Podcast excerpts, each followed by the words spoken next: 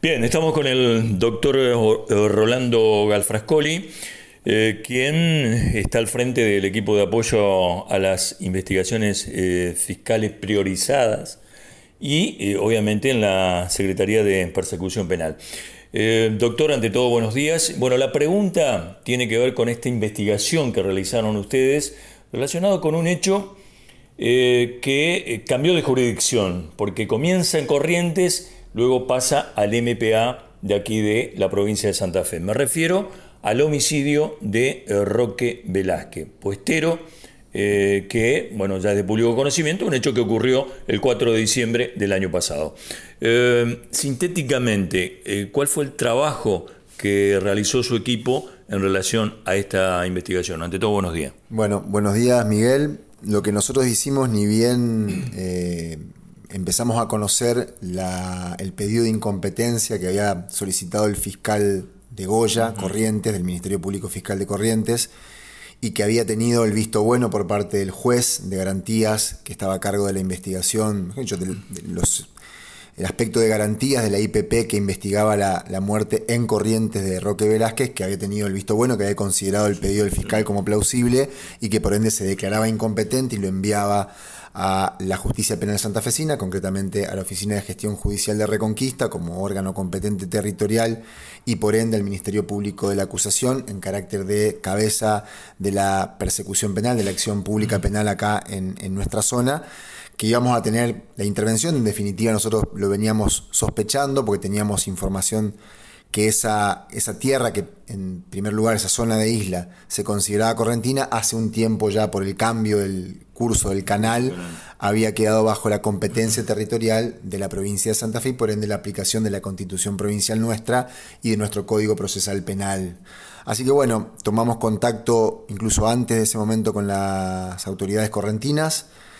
Eh, le solicitamos una reunión a los efectos de poder eh, conocer qué habían hecho, eh, más allá de la documentación que habían enviado con incompetencia de la investigación, que es el legajo que, enviaron a Reconquista.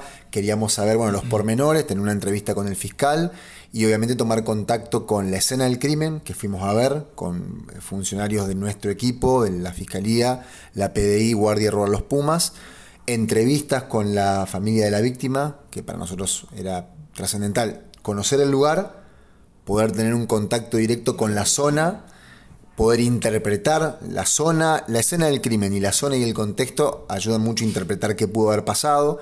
Recorrimos los canales de acceso al lugar para tener una idea también de todo lo que después fuimos encontrando de alguna manera se corroboró con esa primera, ese primer contacto visual que tuvimos y, de hecho con, con la escena del crimen y con su contexto geográfico.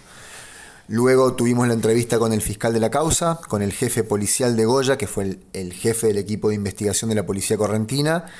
Tuvimos una entrevista que fue, bueno, que estuvo a disposición, está a disposición de la justicia santafesina con eh, la, persona que nosotros consideramos en virtud de los relatos el, testigo presencial más importante, pero además también víctima eh, a su vez de, esta situación, que es el hijo del puestero, eh, Mauro de la Cruz Velázquez. Eh, con la madre y esposa de la persona asesinada.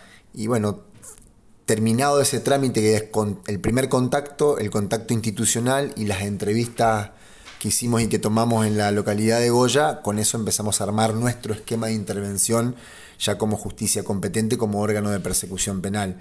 Después las cuestiones las fuiste viendo vos, incluso que estuviste En, la, en la audiencia, bueno, presentando las evidencias. Eh, y bueno, estamos trabajando, además de con los testimonios que se están recolectando, eh, estamos trabajando pericialmente, hay pericias que se están terminando y que van a ser muy importantes y seguramente eh, el, fiscal en su momento las hará conocer tanto a el juez competente, jueza competente de garantías y a la defensa como corresponde, pero bueno, que para nosotros son importantes. Tengo entendido también, obviamente uno va, va viendo que también la defensa va realizando su tarea de de investigación y de producción de evidencia. Así que bueno, está donde tiene que estar la causa, que es en tramitación.